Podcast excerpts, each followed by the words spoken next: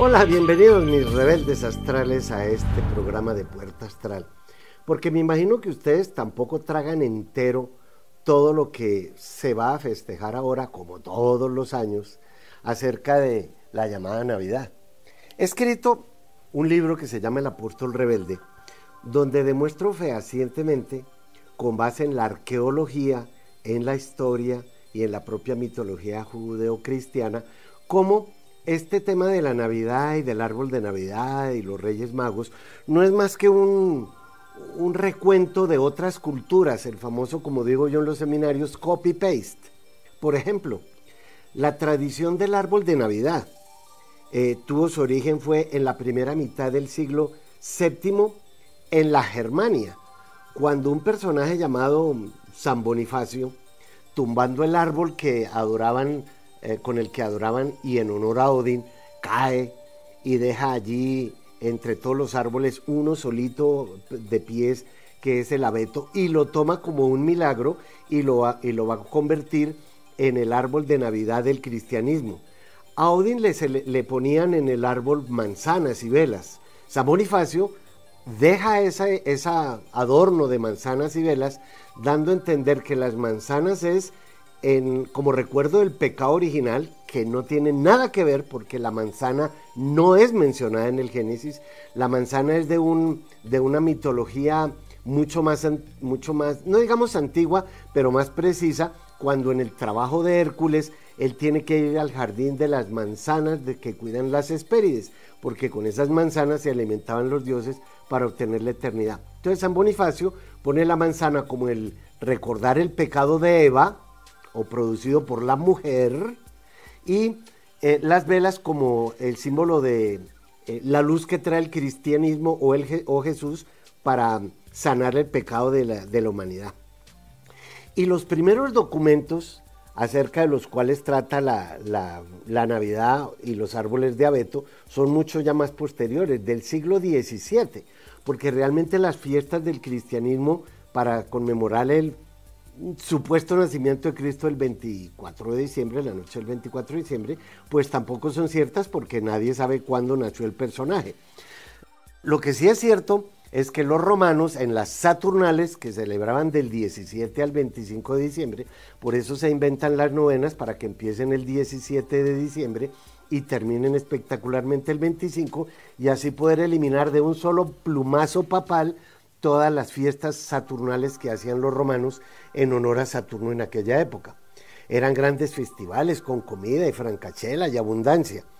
Y ellos también colocaban velas sobre los árboles para indicar precisamente el retorno del sol, pero era en honor de Mitra, la deidad que habían traído, como cuento en el libro, los soldados romanos cuando habían eh, conquistado Persia y, parte del, del mediano y el lejano oriente. Entonces la Iglesia Católica eligió en el año 440, o sea, más de cuatro siglos después de, muerto Jesús, eh, que la más importante festividad se celebrara precisamente el 25 de diciembre en el solsticio de invierno.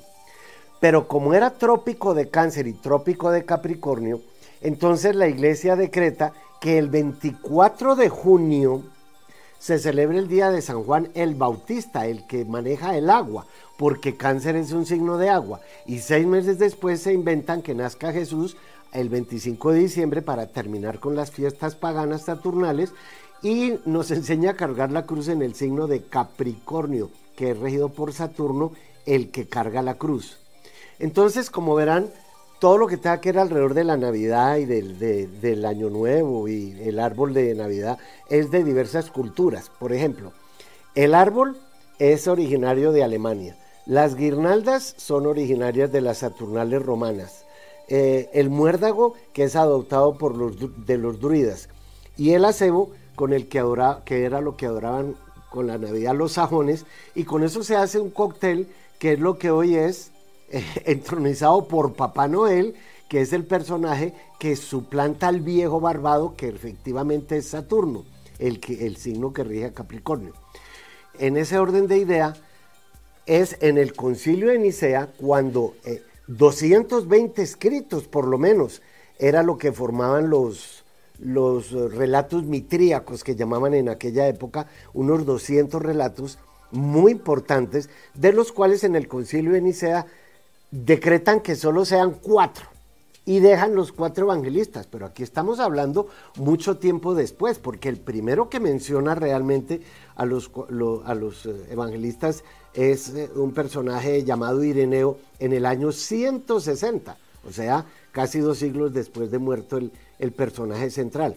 O sea que todo lo que sean las celebraciones que se van a hacer ahora en Navidad, deberíamos realmente tener más conciencia de qué es lo que hacemos ahí. Sí, seguirlas haciendo, pero cada vez se pierde más el simbolismo espiritual y natural, porque se volvió más una fiesta, fue de vacaciones y de cena y, de pasarla bueno, sí, bueno, me, parece fantástico. Pero entonces, como nadie sabe cuándo nació Jesús, el personaje que va, a ser central, eh, mucho después cuando los emperadores romanos quisieron sincronizar el nacimiento del cristianismo que lo viene a, crear no es Jesús, sino Pablo de Tarso, como buen judío, pues que lo ve como además un muy, buen negocio. Él fundó el cristianismo, digámoslo así, hacia el año 65 a 70, después del, de haber eh, sido el drama cristiano. Pero es el emperador Constantino, que por cierto es Pisces, el signo de los encuentros espirituales en el zodíaco, quien eh, convirtiéndose al cristianismo al decretar en el imperio romano la, religión cristiana o católica como la base del imperio, pues quien le da y le otorga más fuerza al cristianismo. Todo esto es motivo de, hoy las redes están llenas de esa información. Yo no estoy diciendo nada nuevo, pero por lo menos lo he escrito aquí en un diálogo muy bueno en los cuatro evangelios. Y nuestro diálogo continúa ahora. Ya vuelvo.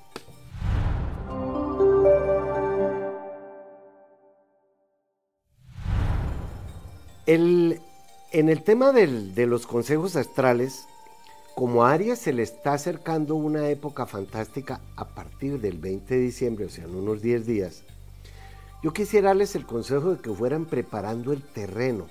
¿Qué es preparar el terreno? Es como cuando lo va a visitar a uno, no sé, el Papa, el presidente, pues uno arregla la casa, ¿no? Y la casa es Dios no habita en templos hechos por manos de hombres y el templo precisamente es el cuerpo. Entonces yo creo que viene una época para Aries de sanación, de mm, cambiar un tanto o mejorar o transformar mejor aún los procesos de su carácter fuerte, eh, de una transformación de la agresividad canalizándola en una energía determinada. Económicamente es muy favorable, les aconsejo que lo hagan. Tauro eh, en cuanto a los bienes y, temas materiales, temas como ser administradores de empresas o negocios de alimentación, de mm, restaurantes, de reposterías, cualquier supermercado, eh, la buena vida, la buena mesa, eso está en un, futuro muy, muy próspero a partir de este momento.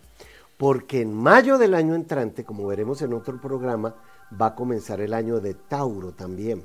Entonces, les aconsejo que todo aquello que mm, quieran hacer como nuevos negocios, ustedes que son más bien rumiantes, como digo siempre, viviendo en la zona de confort y que les da un, poco de miedo salir o atreverse a ir más allá, pues vayan pensando en que viene una época muy favorable para abrir puertas, las puertas del corral y como rumiantes que son ustedes para lograr mejores resultados en lo que más les interesa, la economía. Marte está en Géminis, pero retrógrado. Cuando Marte está en retrógrado, imagínense un, carro en reversa, pero descontrolado, porque Marte no piensa, Marte no reflexiona, Marte solamente actúa. Y si está en Géminis retrógrado y va a estar hasta enero, pues yo les aconsejo que en estas épocas de vacaciones sean muy cuidadosos porque Marte rige tensión, agresividad, estrés, y de ahí pasamos a mal genio, a la guerra, accidentes, cirugías, caídas, golpes, o sea que pónganse la mano en el pecho, no dejen, eh, las personas Géminis no se dejen llevar por su eh, acelere mental, ya que Géminis es un, eh, signo de inteligencia, de pensamiento rápido también, y con Marte mucho más allá. Pero si lo que quieren es comenzar una época de estudios o de viajes frecuentes y logros materiales. Muy positivo. La lunita blanca está ahora en cáncer porque estamos en, luna llena. Yo nací con la luna llena en cáncer y, y me precio de tener una excelente memoria, tal vez porque también la he ejercitado a través de escribir hace 50 años los sueños y escribir un diario desde cuando tenía 14 años y leer mucho. Eh, la luna es efectivamente como el alma y es el alma del hogar quien recuerda lo que a uno le puede suceder y el alma del hogar es la madre. O sea que ahora que la luna está en cáncer y es una ley llena, yo les aconsejo a ustedes los cancerianos que hagan un recuento, que hagan memoria de lo que en el aparente año que está terminando o no pudieron lograr o lo lograron y hagan una familia extensa porque la luna rige la capacidad que tenemos para la vida de hogar. Y si está en cáncer, pues yo les aconsejo a ustedes los cancerianos que sus emociones, sus sentimientos, porque uno quiere con el corazón, pero siente con el alma, hagan una limpieza emocional y no sufran tanto. Y en un ratito regreso.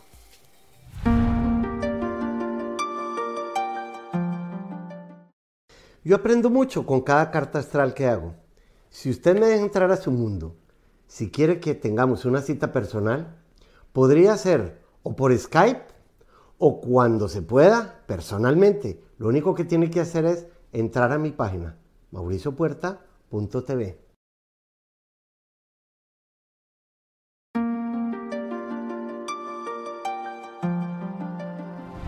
En el tránsito de la semana quisiera retomar el tema de Marte retrógrado, porque cuando un planeta está retrógrado significa que está muy cerquita en el eje de la Tierra y el Sol, en ese eje formado. Y por eso es que hasta le han podido ver los casquetes polares a Marte porque está demasiado cerca de la Tierra.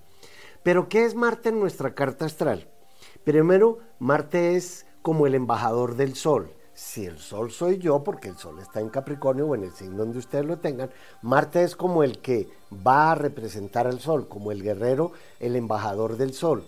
Y como la frase de Marte es yo soy, entonces Marte va a decir yo soy el Sol porque me envía el presidente o me envía el rey o me envía, ¿qué los está enviando ustedes? Marte ya sabemos que es este dedo, Aries, Leo y Sagitario. Este es el dedo con el que uno manda a la porra, al que sea, o le dice venga. Marte en Géminis es, es un placer tenerlo allí, porque Géminis es un signo de aire y Marte rige un signo de fuego. Si el fuego y el aire hacen combustión, significa que tenemos el poder de ascender, como el dedito, de ir más alto. Ese Marte en Géminis está favoreciendo primero a Géminis, claro, y se va a estar ahí hasta el 23 de marzo, hasta el 25 de marzo del 2023 pero como está retrógrado hasta el 15 de enero, entonces es una época de reflexión, reorganizarse, reubicarse, recapacitar, re, re. La retrogradación, lo único que tiene de malo o de feo es el nombre, retrógrado. No, las retrogradaciones no tienen nada negativo. Lo que uno tiene que tener en la cuenta, lo que debe hacer es, primero, el planeta retrógrado, ¿qué significa? Si Marte es irse de frente, pero está retrógrado, es como cuando el carnero de Aries se retrograda para chocar con el otro. Pues hay que saberlo hacer ahora que está en Géminis, porque si Géminis es el yin y el yang y es la inteligencia, va a beneficiar dos signos más, a Libra y a Acuario, que son los tres de aire. Entonces ustedes deben saber cómo compartir con el prójimo lo que ustedes saben, pero también su energía, canalizando la energía hacia, hacia otros lugares. Eso también sirve para las personas Aries y Leo, porque como es un signo de fuego, Marte rige Aries y, los tres de fuego son Aries, Leo y Sagitario. El tema con Sagitario es que Marte está en Géminis, que es el signo opuesto a Sagitario. Por lo tanto, puede haber unos enfrentamientos dirigidos por Marte por cabezonería, porque Aries rige la cabeza, Marte rige la cabeza. Cuando uno dice es que yo soy, no debiera ponerse la mano aquí. Cuando uno dice yo soy, debiera ponérsela aquí. De pronto la pituitaria está metidita por allá. Pero como Marte da la vuelta alrededor del zodíaco cada dos años, estándose unas seis semanas en cada signo, a menos como ahora que está retrogrado, que entonces está mucho más tiempo, quienes deben tener cuidado con, con no estar o con estar atentos a, a problemas, no sé qué clase de problemas, porque habría que verlo en la carta de cada quien, son las personas Piscis y Virgo, porque Marte desde Géminis hace una cuadratura Pisces y otra cuadratura Virgo. Y, una cuadratura es como una vuelta en la esquina, son 90 grados. Voltear una esquina, cuando Marte es quien voltea la esquina, es a toda velocidad y uno se puede dar de jeta contra el planeta porque no sabía al otro lado qué hay. Entonces, a Géminis y a Pisces les aconsejo que anden con pasos más firmes, especialmente Pisces, que tiende a necesitar creer en sí mismo de una nueva manera. Virgo es un poco más analítico, obviamente, y más psicorrígido. Pisces, que es más dúctil, más suave, de pronto la energía de Marte no es tan fácil saberla manejar para Pisces, pero si Marte es la agresividad y Pisces es el pez, pues cuidado con volverse pirañas o, eh, ¿qué es una piraña? El que se devora a los demás, pero también el que se devora a sí, mismo. Y uno, para mí, uno de los... Em, eh, grados de más baja evolución es el mal genio. El mal genio no debería tener cabida en nosotros porque significa que algo superior a ustedes los domina. ¿Y qué puede haber superior a uno que lo domine para llevarlo al infierno?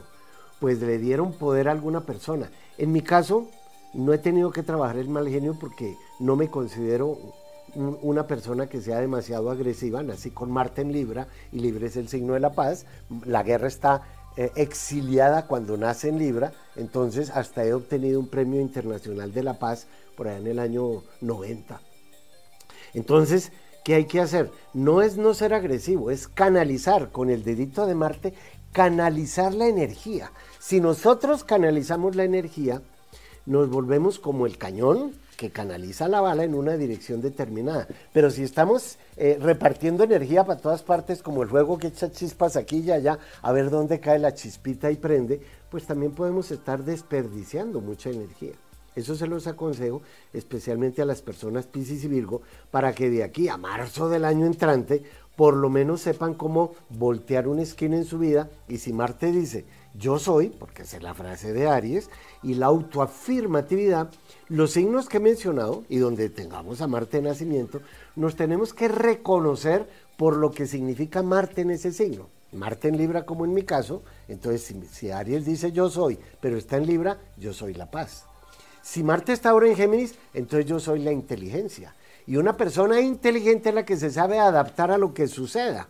Puede que Einstein haya sido muy inteligente, pero si era muy, muy mal geniado, pues de, inteligente no tenía sino para las matemáticas. De resto era un bruto tarao, porque cualquier persona a la que le saquen el fuego el mal genio, significa que tienen poder sobre él.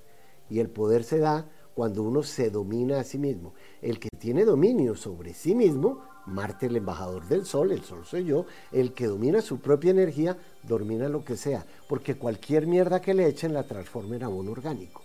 Y con cualquier piedra que le pongan en el camino, como dice el dicho, entre más piedras me pongan mejor, porque así construyo el castillo en el que debo residir. Marte es el guerrero o la guerrera.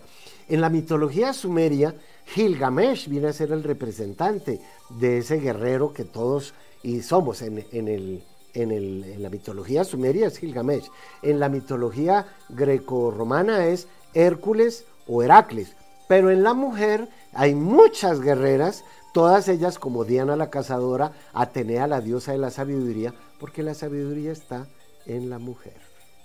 Ya bueno.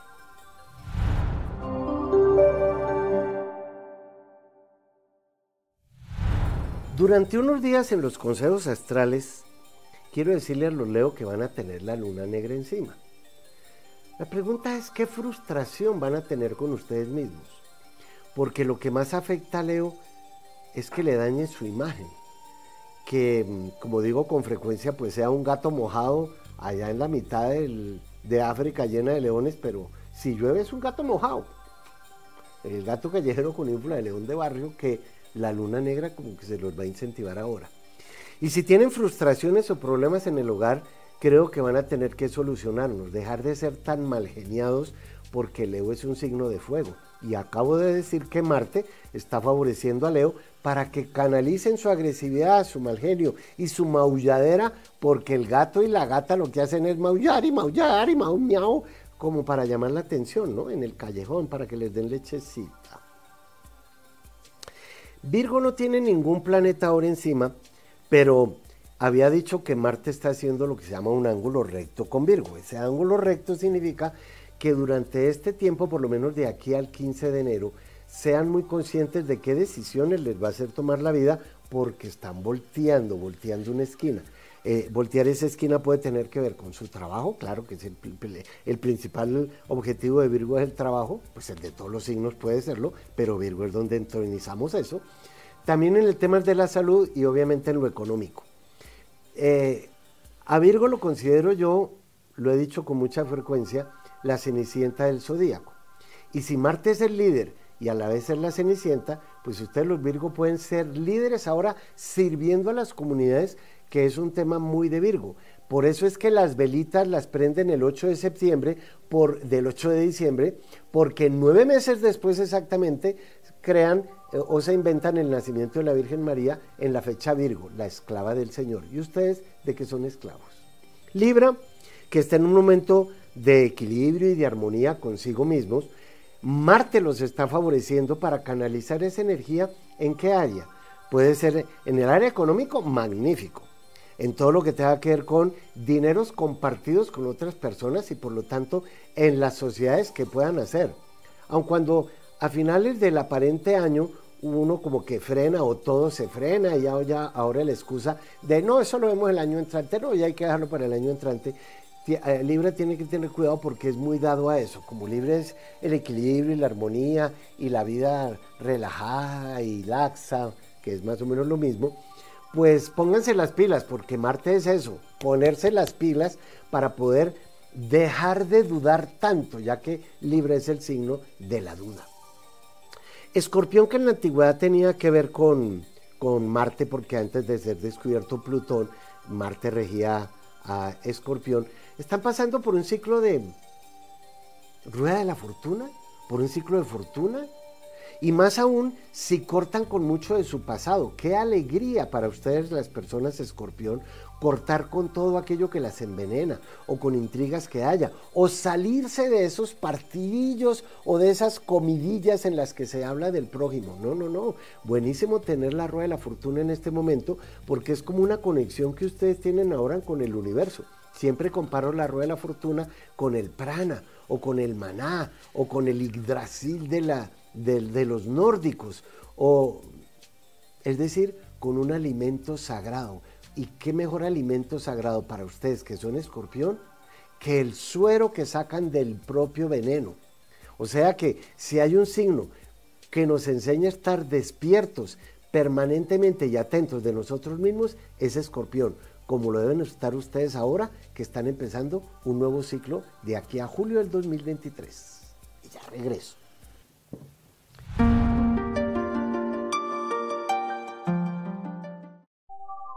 Creado una aplicación en donde el servicio de buscar pareja es muy especial. No importa el sexo ni el género. La aplicación nos va a dar la posibilidad de comprender cuál es esa persona con la que estamos sincronizados. Esa aplicación la encuentran ustedes ahora como uno de mis servicios astrales.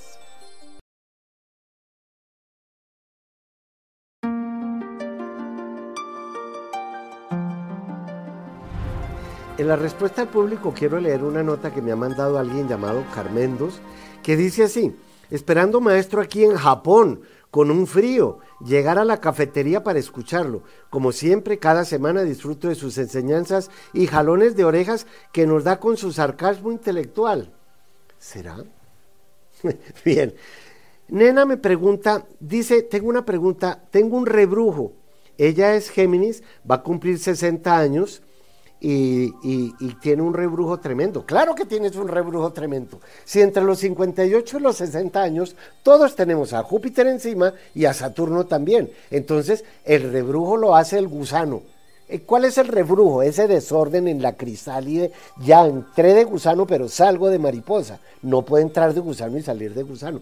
Ese es en el rebrujo en el cual estás ahora y vas a estar así hasta el 6 de marzo del año entrante. Como vas a cumplir los 60 años, pues nunca volverás a tener a Júpiter y a Saturno encima. Volverás a tener a Saturno encima, pero en 90 años, cuando ya digamos que el rebrujo ya que importa. Milton Pardo dice eh, eh, que es Leo, eh, y que nació a las 5 de la tarde, sí, pero, pero no me pregunta nada. Pues entonces, mi querido Milton, lo que te digo es recuerda que la lunita negra está ahora encima y la luna negra detesta la felicidad, sobre todo a través del amor, porque a Lilith o la luna negra, ni con Adán, ni con Jehová, ni con Asmodelo, ni con, con ninguno de los eh, demonios que estuvo le fue bien amorosamente. O sea que ten cuidado en esta época de la vida eh, con las relaciones de pareja o las relaciones emocionales en general. Pero como tienes 48 años, tienes a Júpiter encima. Vamos para arriba. Em, Silvia Mora, que es Capricornio, quisiera saber si va a vivir en el extranjero en el próximo año. Pues fíjate bien, em,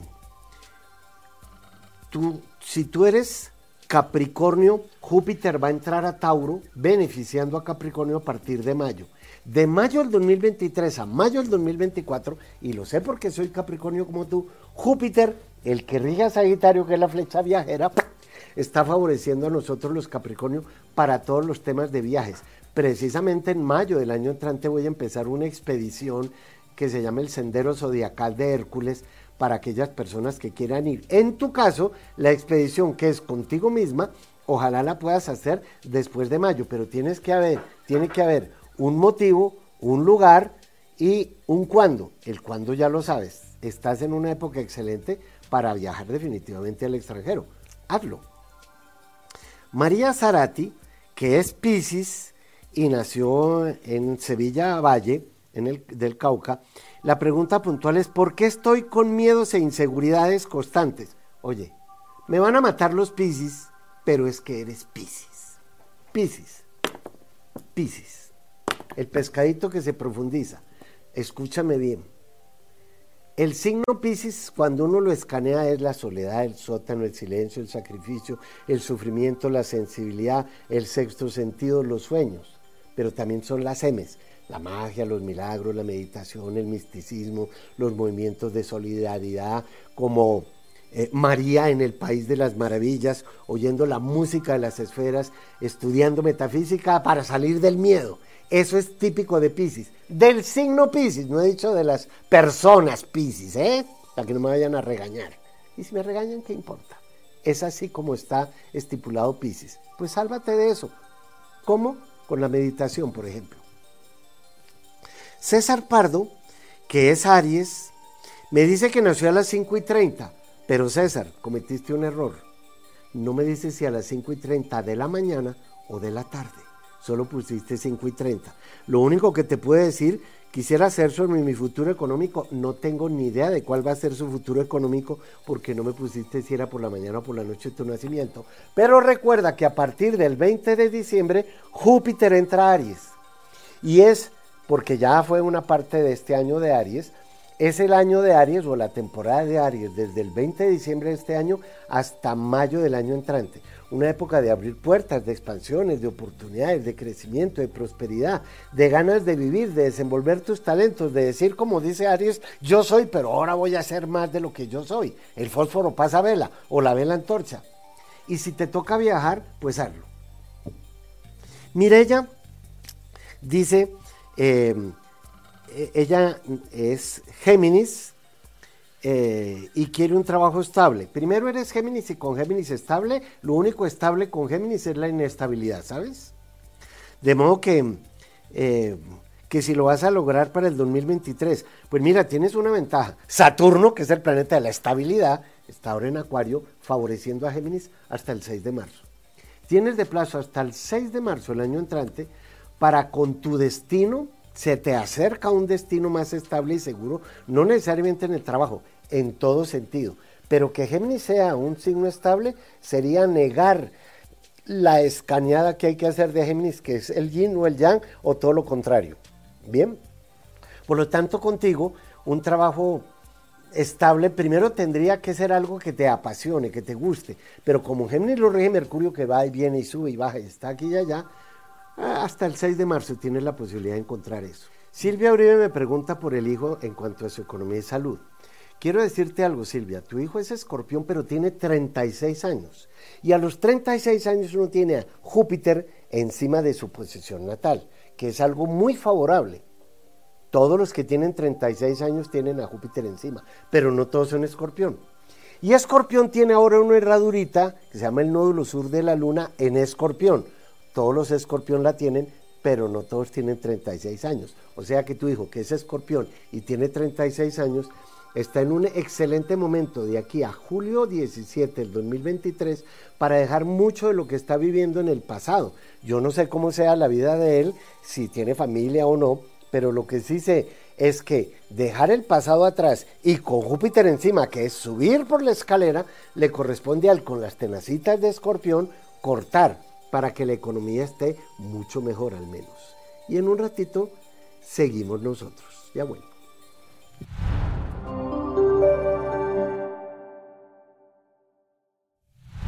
Como estamos en el mes de, Sagitario, ya lleva varios días allí,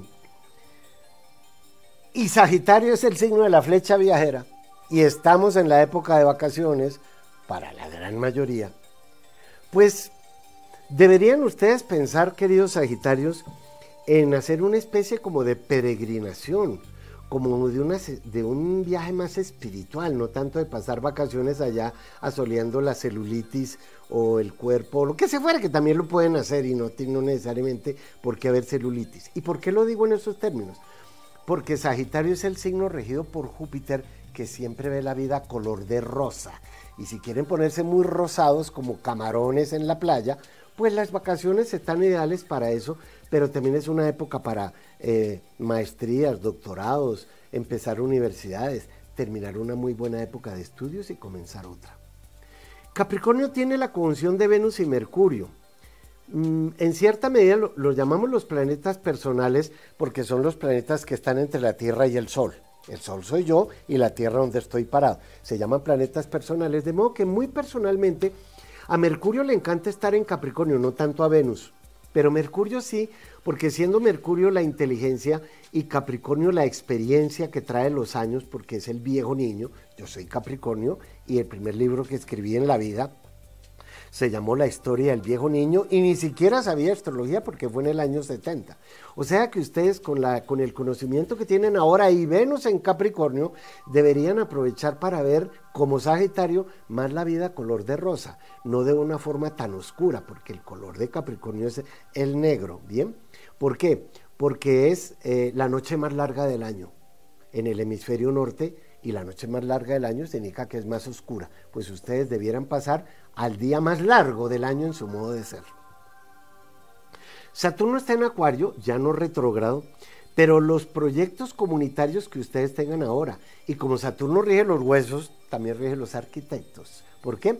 Porque los huesos son las varillas del cuerpo. O sea que cualquier proyecto que, tenga que ver con eh, bienes raíces o con cambiar de casa, o con construir en el campo, o trabajos comunitarios, incluyendo la tecnología, porque Acuario es el signo de las, de las eh, redes sociales y de todos los temas digitales.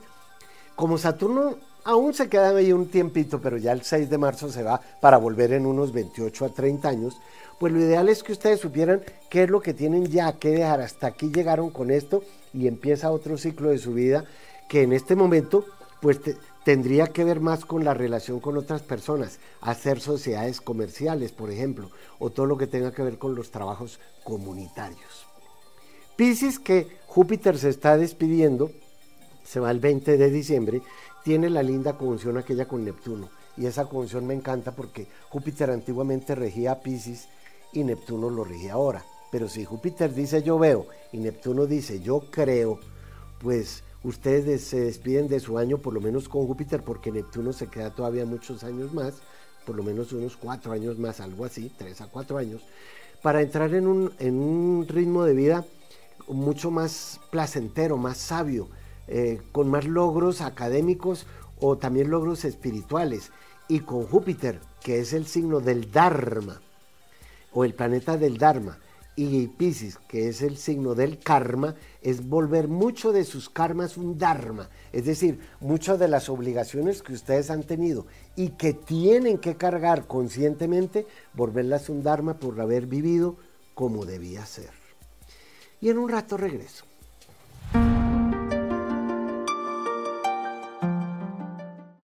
Yo aprendo mucho con cada carta astral que hago. Si usted me deja entrar a su mundo, si quiere que tengamos una cita personal, podría ser o por Skype o cuando se pueda, personalmente. Lo único que tiene que hacer es entrar a mi página, mauriciopuerta.tv.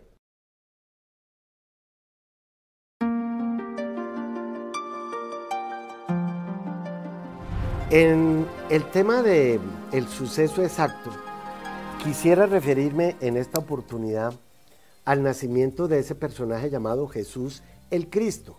Como unos 500 años hubo uno llamado Gautama el Buda. Y unos 300 años o 700 años antes de Jesús, uno Baco llamado el Dionisio. Dionisio, dos veces nacido porque recuerden que el catolicismo, el cristianismo, no es más que un cóctel, un salpicón de distintas religiones para crear la religión que debía imperar en la era de Pisces. Creo yo, estudiando el tema del cometa Halley, que podía ser la estrella de Belén, y que Herodes no puede morir antes de que nazca el Cristo, y entonces el cristianismo está equivocado al poner la fecha de nacimiento de Jesús el 24 de diciembre del año cero, porque sabemos que Dionisio el Pequeño, mejor dicho, es tanto eso y tanto está en las redes que busquen por él información. Yo lo que quiero llamar la atención es lo siguiente. Las eras astronómicas que eh, están basadas en que cada 75 años, 72 a 75 años, el Sol se corre un gradito y por lo tanto si son 30 grados de un mes o de una constelación o de un signo zodiacal, se multiplica 75 por 30 y eso nos da más o menos unos 2160 años. Cada, cada tanto de ese periodo cambiamos de era.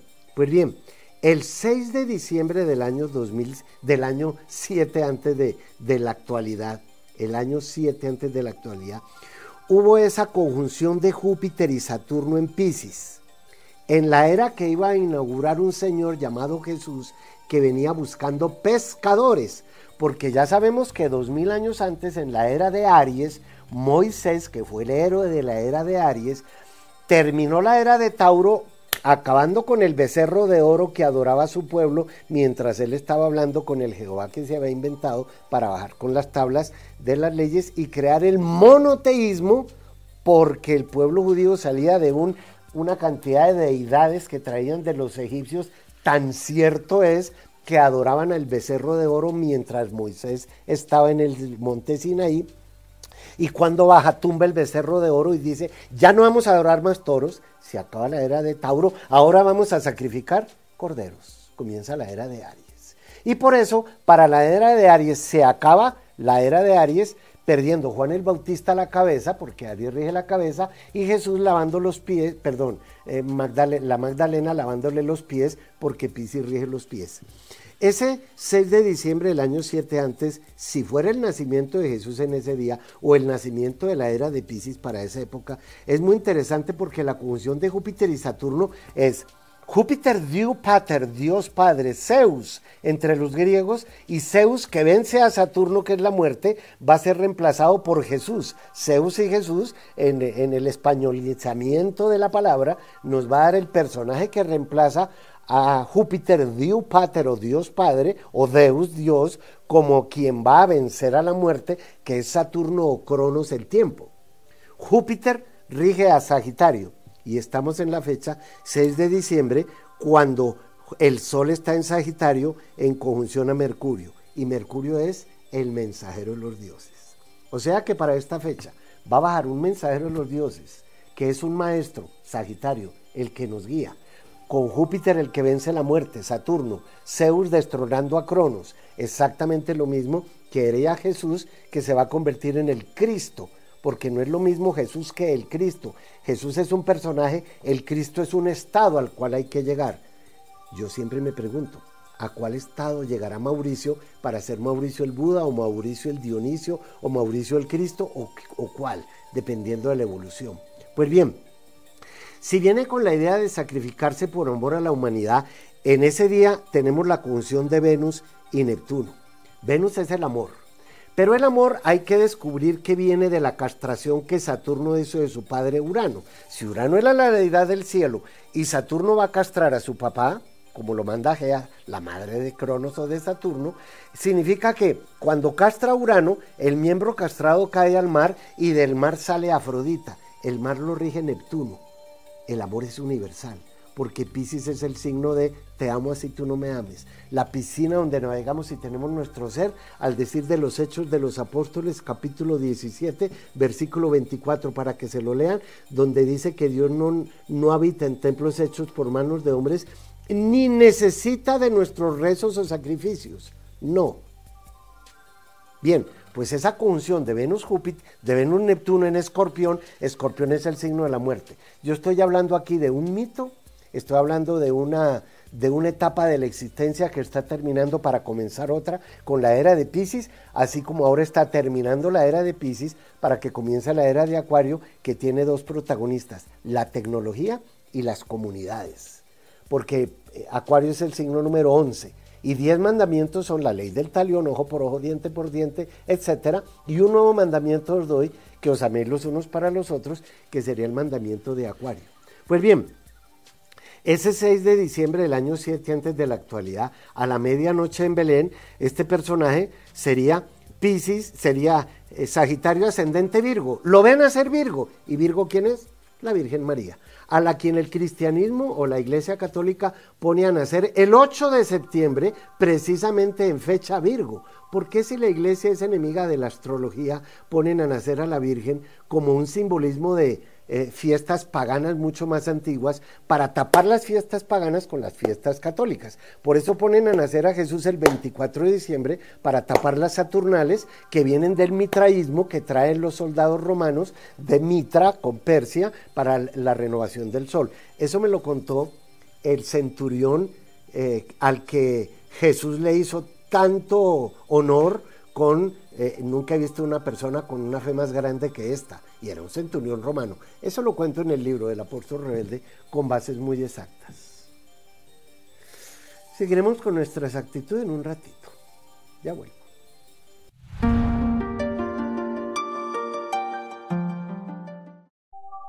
He creado una aplicación en donde el servicio de buscar pareja es muy especial. No importa el sexo ni el género la aplicación nos va a dar la posibilidad de comprender cuál es esa persona con la que estamos sincronizados. Esa aplicación la encuentran ustedes ahora como uno de mis servicios astrales.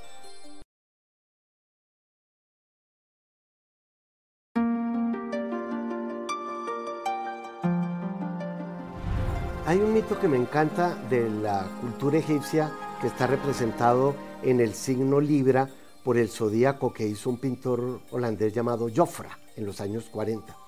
Ahí vemos una balanza donde han puesto una pluma y el corazón del difunto en una ánfora en el otro platillito. Diciendo que si pesa más la pluma que el corazón e, en el ánfora, el difunto se salvó, porque la pluma, que no debe pesar tanto, pesa más. Pero si pesa más el otro, se jodió porque se va a dar al inframundo egipcio. De ahí saco la idea de que los hechos del corazón pues deben pesar menos que una pluma, porque de no ser así, con esa misma pluma se habrá de firmar nuestra sentencia. Y los hechos del corazón los hacemos desde el, desde el verdadero amor, el de la conjunción de Venus con Neptuno que dije yo ahora. El verdadero amor ni sufre ni hace sufrir porque el amor es un estado de gracia al cual tenemos que llegar y que el verdadero amor nos utilice, no una cosa de enamorarse como una rechera cósmica que hay que calmar por ahí o con alguien o en el momento que sea. De modo que para entrar en ese otro mundo tan mágico del verdadero amor, pues para despertar al, mago que hay en ustedes, deben hacerlo primero ustedes. Y una vez nosotros nos hayamos despertado, hay que tener en la cuenta que fue el mago quien nos despertó la idea de Jesús de buscar el Cristo, de Gautama buscar el Buda, no como, no como un logro, sino como algo que se dio por el camino recorrido. Siempre he dicho que uno no debe tener abstinencia sexual forzada, no. Si se da en el camino hacer un ayuno y abstinencia sexual o lo que se fuere, bienvenido. Ustedes la única abstinencia que no pueden hacer es con este programa. Nos seguiremos alimentando en el próximo. Gracias.